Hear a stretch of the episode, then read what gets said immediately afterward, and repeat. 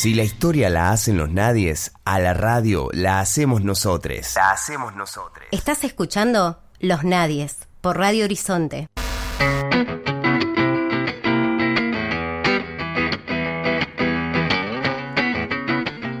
15 minutos nos separan ya de las 10 de la mañana en este frío martes 30 de junio. Todavía no actualizamos el Servicio Meteorológico Nacional. Vamos a ver qué es lo que nos dice el diagnóstico del tiempo. 10 grados 5 décimas en la ciudad de Rosario. Cielo cubierto, humedad 87%, presión 1007.4 hectopascales en este momento. Viento sur a 25 kilómetros la hora, visibilidad 10 kilómetros.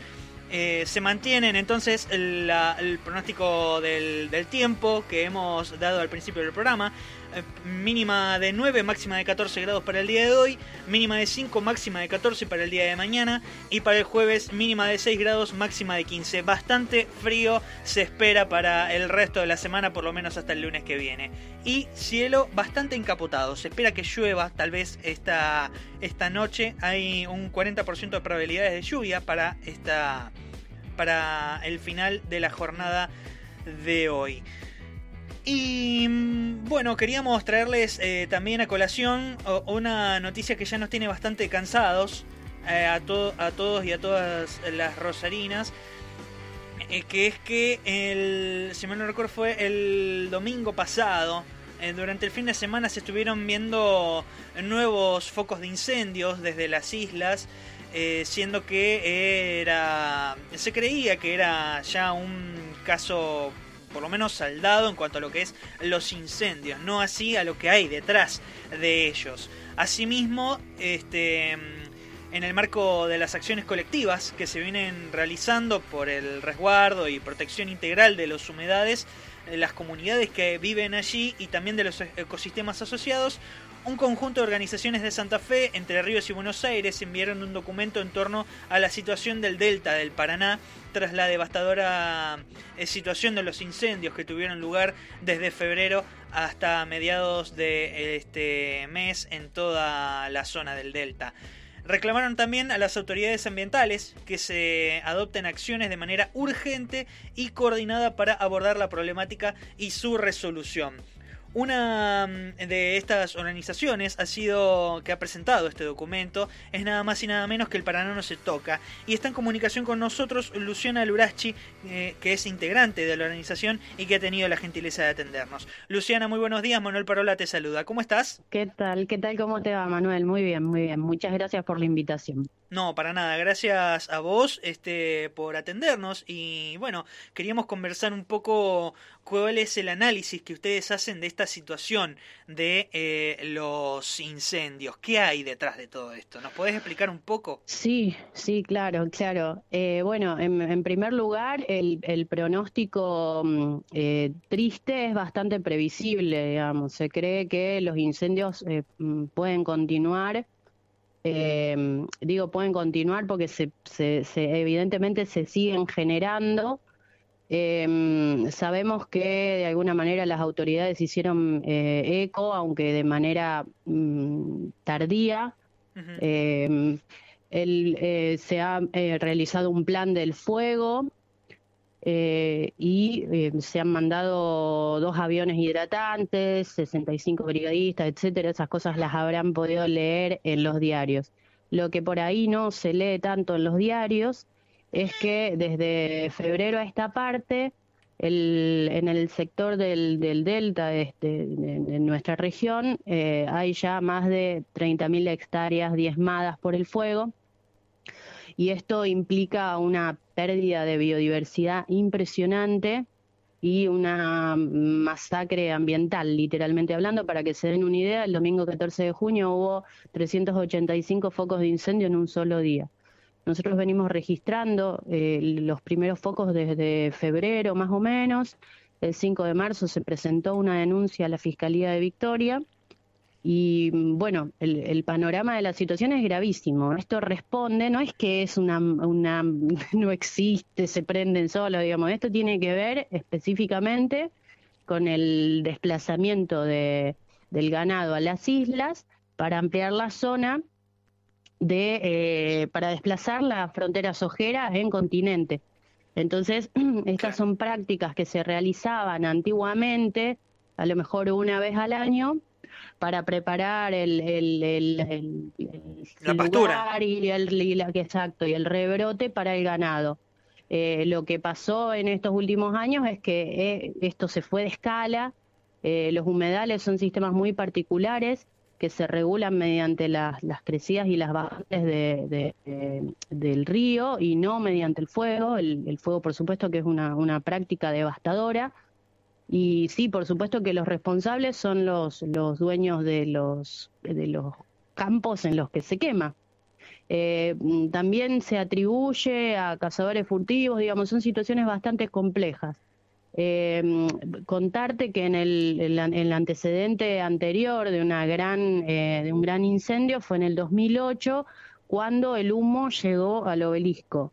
Yo estoy a unos 60 kilómetros de Rosario y el humo llegó hace un par de fines de semana, llegó hasta acá. Eh, a partir de, ese incidente que fue también gravísimo, eh, se gestionó un, acuerdo interprovincial que se llamó PIECAS, que significa Plan Integral Estratégico para la Conservación y el Aprovechamiento Sostenible del Delta del Paraná, que propiciaba una, especie de planificación territorial y que era interprovincial y eh, estuvo armado de una manera bastante mm, colectiva con organizaciones, funcionarios, instituciones entre Buenos Aires, Entre Ríos y Santa Fe. Ese PIECAS, que es un plan que ya estaba armado, nunca, mm, pensaba 12 años, nunca se implementó. Eh, por lo otro, por lo que nosotros venimos peleando fuertes, por una ley de humedales que lo mismo pueda legislar estos territorios que tienen sus particularidades y, mm, bueno, y acompañar todo esto con, con otros modos de producción más eh, armónicos con, con, el ambiente, ¿no? Luciana, este, disculpa que te interrumpa. No, no, decime. Vos ahí mencionabas la ley de, eh, de humedales. Em, varios son, han sido los concejales, eh, por lo menos de aquí de Rosario, que han alzado la voz en conjunto de los de las organizaciones eh, ambientalistas que tienen su foco puesto precisamente en la cuestión de los humedales, pidiendo la ley de, eh, de mm, bueno, ley de humedales. Pero tengo entendido que hay más de un proyecto ya presentado. ¿No hay una ley en vigencia? No, la ley de humedales se presentó tres veces em, por diferentes bloques, en diferentes momentos. Yo ahora no te quiero dar eh, fechas porque no las recuerdo, pero en dos ocasiones perdió estado parlamentario em, cuando mm, pasó a, mm, a diputados. Dos veces perdió estado parlamentario en una de las cámaras y hubo una tercera presentación de un proyecto que directamente no, no salió, digamos, no se trató. Claro, no pasó el dictamen, eh, no tuvo dictamen. No, exactamente. Eh, así que bueno, imagínate. Lo que pasa es que acá estamos teniendo como varios inconvenientes. También eh, lo que se estuvo trabajando fue un proyecto de ley por el tema de de la veda del río. En realidad, cuando nosotros pensamos las cuestiones ambientales, es eh, necesario pensarlas eh, más bien, digo porque hay toda una, una, mirada tradicional que piensa causas, efectos, recursos. A nosotros no nos gusta hablar de recursos, nos gusta hablar de bienes naturales, que en parte son bienes comunes, que si entendemos que si hay ambientes sanos, hay personas sanas viviendo en los ambientes sanos. Entonces es necesario pensar las cuestiones ambientales como sistémicas, como más grandes, más proyectivas, más complejas. Pensarlo como un gran organismo vivo en el que, por supuesto, todas las prácticas de los sistemas humanos y los modos de producción de, los sistemas repercuten. Entonces, por ahí, viste, escuchamos hablar del cambio climático, que en realidad es una crisis climática que se va generando a partir de la, intervención eh, en los modos de producción eh, más bien extractivos eh, que no son amigables con el ambiente. Entonces, esto tiene un montón de consecuencias. Cuando nosotros nos, preguntamos por qué las quemas, nos preguntamos por qué las bajantes, nos preguntamos cómo afecta ese, ese fuego, afecta de muy mala manera. Entonces, por ejemplo, eh, hay lugares eh, en donde en el río Paraná habían 50 centímetros de agua, enfrente de la ciudad de Paraná registraron 80 centímetros de agua. Entonces, esto tiene, eh, tiene antecedentes, digamos, no vamos a pensar que la sucesión de quemas en el Amazonas no tiene nada que ver.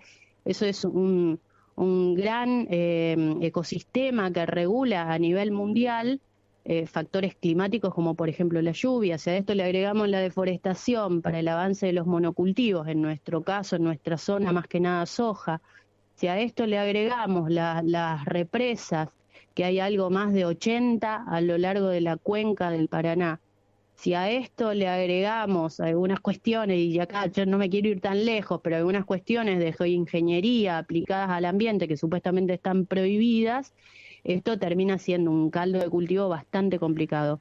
Por supuesto que hay periodos de bajante y de creciente naturales en el río, pero lo que hoy se está viendo son todos estos, estos sistemas alterados. En, relación a la veda, por ejemplo, eh, hay muchas especies que cuando las condiciones ambientales no están dadas no se reproducen directamente. Entonces, eso está pasando en el Paraná con niveles bajos de agua, con quemas, ¿sí? Y con una depredación ictícola de parte de las, de las empresas frigoríficas completamente abusivas y sin control del Estado provincial. Eh, entonces, estas, digamos, esto eh, repercute eh, de una manera muy perniciosa, sin hablar del aspecto que nosotros también lo incluimos, ¿no? Eh, pero los aspectos sociales en, relación a la precarización de los pescadores artesanales cuando tienen que vender su, su, producción a los frigoríficos y todo eso que de alguna manera nosotros manejamos. Lo que, lo que también acá eh, se, se presentó fue un proyecto de ley por parte de te digo porque venimos con lo, con lo legal por todos lados, ¿viste? Entonces por ahí se, se, arma un poco de lío hubo un proyecto de ley de eh, Oscar Martínez eh, que él plantea que a partir de la grave bajante, la falta de lluvias y el tema de las represas, se está dando una situación de impacto grandísimo ambiental y también económico. Y bueno, y adhirieron, eh, pronunciándose en el mismo sentido, Carlos del Frade y, y Palo Oliver. Al ver que no había respuesta favorable del Ejecutivo, desde el Paraná no se toca, junto con la ONG Mundo Aparte, presentamos en los tribunales rosarinos una demanda penal contra la provincia por no actuar frente a la pesca indiscriminada y bajo el amparo de la ley 10.000, que es de intereses difusos, y bueno, y considerando que existe una, una situación de alta gravedad. Cuando nosotros decimos alta gravedad, no decimos solo en el presente, viendo eh, proyectivamente, eh, con todo este combo que te acabo de contar, eh, vienen periodos de, sequía y, todo esto indudablemente va a influir, por lo que los pronósticos no, son tan... Eh, Favorables. Exacto, exacto. Estamos hablando con Luciana Lurachi, que es integrante de El Paraná No Se Toca, la organización eh, El Paraná No Se Toca. Luciana, eh, lo que a nosotros nos comentaban desde distintas organizaciones y eh, colegas que se dedican al tema ambiental, lo que nos decían es que no solamente eh, la bajante se debe a, a, importantes cambios climáticos, sino que además ha influido enormemente a la autocapacidad de los humedales de controlar las quemas y que dicha eh, situación eh, en cuanto a lo que es el caudal del río, no se va a ver eh, incrementado en su volumen por lo menos hasta el verano. ¿Esto es así?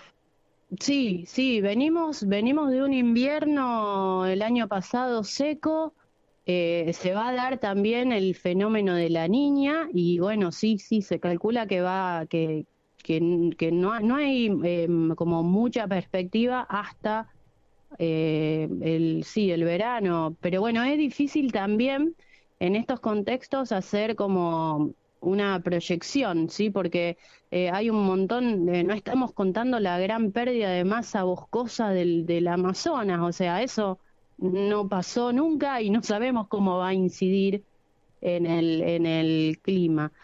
Eh, por ahí nosotros desde nuestra mirada, digamos, eh, o ciudadana o, o, mm, o, urbana o desde nuestra condición de seres humanos, se nos escapan millones, millones de, de procesos que van haciendo los ecosistemas equilibrándose.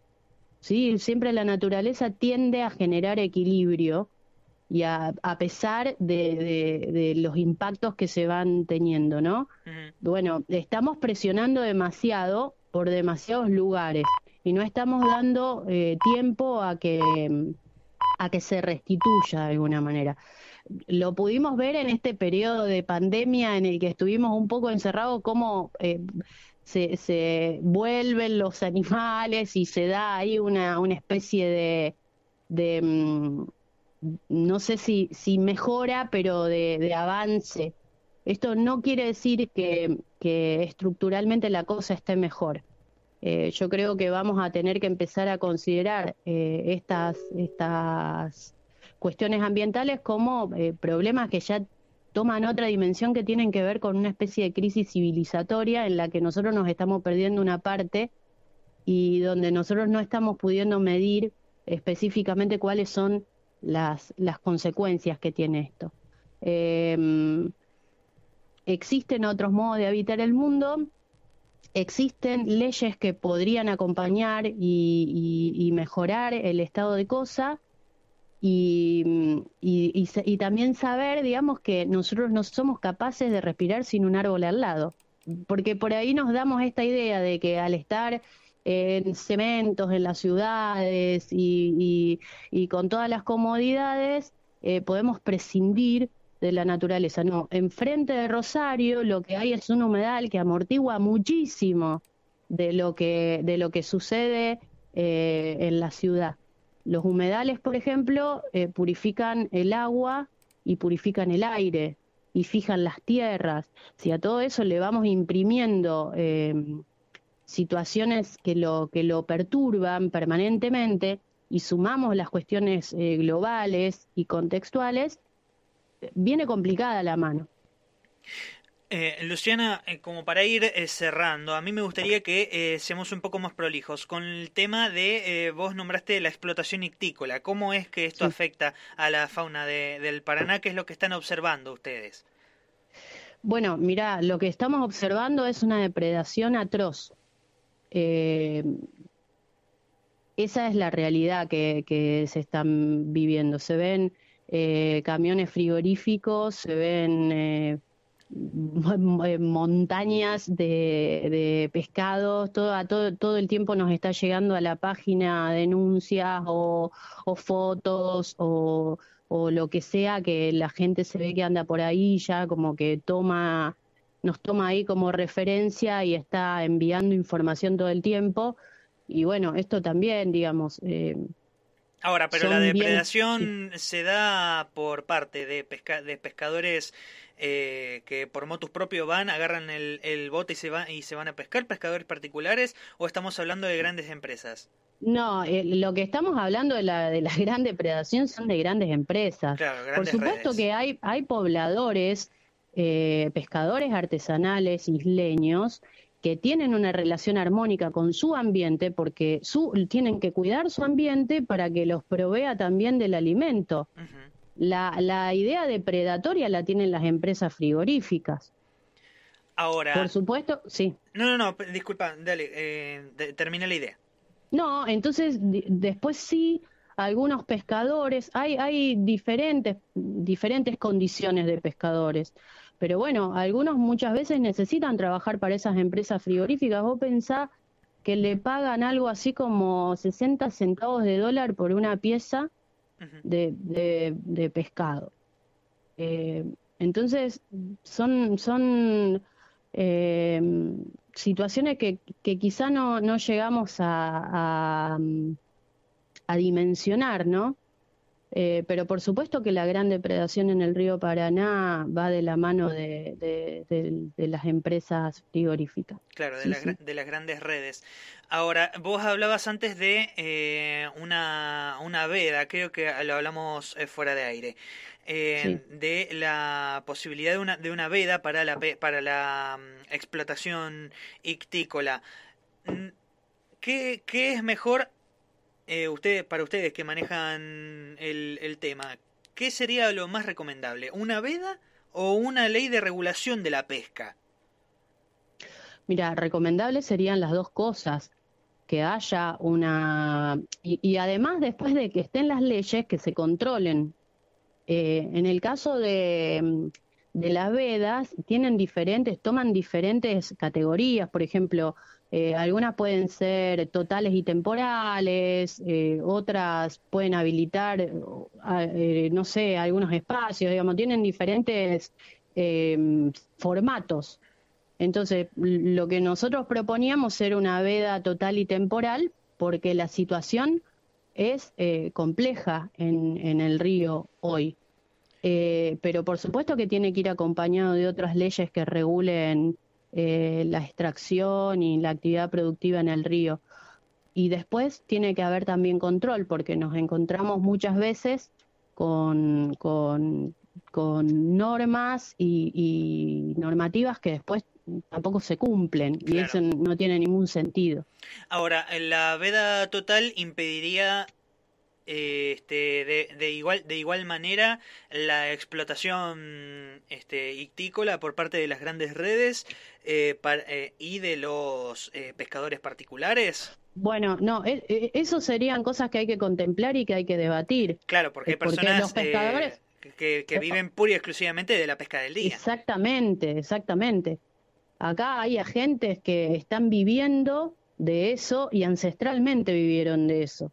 La cosa se escapa de escala, pero no por los pescadores artesanales, sino por estas empresas frigoríficas que extraen a, mansalva. Y bueno, y toda una situación de, de, mm, relación entre las empresas frigoríficas y los pescadores. Eh, es una situación social compleja también, pero por supuesto que nosotros bregamos porque esas cuestiones se contemplen porque si no siempre terminan perjudicados los mismos, que son los que menos, menos recursos tienen y menos posibilidades tienen. Entonces entendemos que en ese punto eh, esas cosas hay que debatirlas. Ahora, por último, mm, eh, Luciana, y has sido realmente muy amable y muy clara en tu exposición. Eh, porque esto es un tema sobre lo cual prácticamente no se habla y no se profundiza, sino que siempre nos quedamos con el tema de los incendios. La cuestión de los humedales, vos me comentabas antes que se ha visto muy, muy afectada por un... Este, por una multiplicidad de, de, cuestiones, entre ellas la bajante y la explotación ictícola. ¿Cómo eh, afectan estos, estos elementos a a, la, explotación ganadera dentro, dentro de la isla.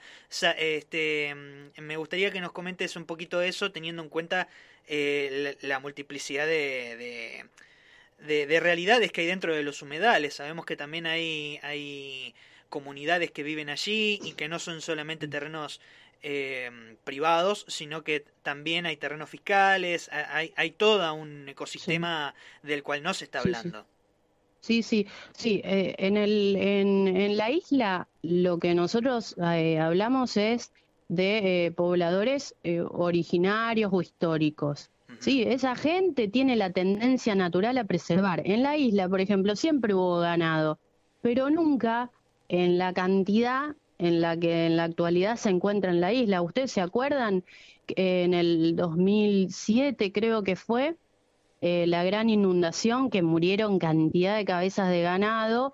Y después en el 2008 que se dio esta gran eh, quema que, te contaba que, el humo llegó a, Buenos Aires. El, tema es que, claro, hay, digamos, son los ecosistemas también incluyen a la gente. Eh, se estaba hablando fuerte de mm, de tomar estas, estas tierras con algunos proyectos de parques nacionales, etcétera, reserva, reserva nacional y bla, bla, bla. Eh, bueno, nosotros en realidad entendemos que hay que contemplar estas cuestiones eh, de la característica de la gente que habita en la isla. Muchas veces son tierras fiscales, muchas veces las tenencias de la tierra son un poco oscuras, por decirlo de alguna manera. Eh, sí, lo que conocemos todos, testaferros este, o, dueños que son eh, personalidades públicas. Exactamente, que tienen vinculaciones con, con, las políticas de turno. Entonces se dan, eh, digamos, como para marcarte dos, dos grupos. Por un lado tenemos a la gente eh, que, que, es eh, pobladora ancestral y a la gente que llega después con otras características completamente distintas, ganaderos, con emprendimientos agrícolas, entre otros. Claro. Sí, y, y, y, nosotros entendemos que las responsabilidades no son las mismas tampoco, ¿no? No, ni hablar. entonces, eh, ya te digo, es un tema que tiene múltiples actores y que es bastante complejo, pero nosotros entendemos que hay que dar los debates. Y hay que dar los debates cuanto antes, porque eh, todo lo que se está generando, eh, si uno lo mira con perspectiva y a largo plazo, son cuestiones complejas, que más adelante se van a poner todavía más complicadas. Luciana, hay un documento histórico que se ha leído múltiples veces por eh, los eh, por las organizaciones que tienen que ver con el Paraná y con los humedales, que eh, lo que vaticinaban es que eh, con la construcción del puente Rosario Victoria, los sucesos de incendio en las islas se iban a ver incrementados precisamente porque se iba a ver con, el, con el puente Rosario Victoria incrementado también los desmanejos en cuanto a lo que es la cuestión ganadera. El, el puente, la construcción del puente influyó en, estas cuestiones? Totalmente, totalmente. Hay un antes y un después de la construcción del puente. En primer lugar, porque es el primer gran terraplén. Lo que sucede al interior de las islas es que estos grandes empresarios que tienen eh, las tierras, eh, una de las prácticas se llama endicamiento y es cerrar los riachos internos de los cuales se alimenta el humedal. ¿Sí? Como que terraplenan y cortan los ritos interiores. Eh, esto genera, esto va generando, eh, va desarmonizando el, el, ambiente, el sistema este de humedales. Eh, y sí, sin duda que, es, es, un tema es un tema a, considerar como, como todo esto va, va afectando, sí. Luciana ha sido muy amable, muchísimas gracias por comunicarte con nosotros, realmente ha sido muy rica la charla y me gustaría que podamos seguir eh, conversando a futuro porque es un tema que no trata o nadie o muy poca gente, eh, se le da poco tratamiento en los estamentos oficiales y eh, la verdad que la estamos pasando lunga con, con el tema incendio y además el Paraná con la bajante que hemos visto en los últimos meses, no han sido pocas las repercusiones tanto en la ciudad como en el medio ambiente. Así que nos gustaría seguir tratando el tema. Sí, cómo no, eh, para nosotros sería un gusto. Ya ves que en realidad son situaciones como que se van cruzando y que es complejo, digamos, pensarlas como sueltas, una sin la otra. Eh, es, eh, como te decía, es un, un sistema complejo y bueno, y sí, nosotros también esperamos que no sean solo cuestiones de, de agenda temporales, sino que verdaderamente se instalen, eh, porque creemos que, que, hay mucho por hacer. Eh, hay mucho por hacer y muchísimo por mejorar. Te mandamos un abrazo enorme, Luciana. Muchísimas gracias por comunicarte con nosotros. Bueno, muchísimas gracias. Muchas gracias a ustedes. Un abrazo. Luciana Graschi, que es integrante de la mm, organización, el Paraná no se toca, que nos, que nos hablaba justamente sobre esta realidad que estamos atravesando en cuanto a lo que es la quema de pastizales en los humedales de las islas que este domingo han tenido nuevamente su correlato y que además esconden una realidad que muy pocas personas se han atrevido a profundizar. Entre ellas eh, tenemos a Luciana dentro de lo que es eh, la organización El Paraná no se toca.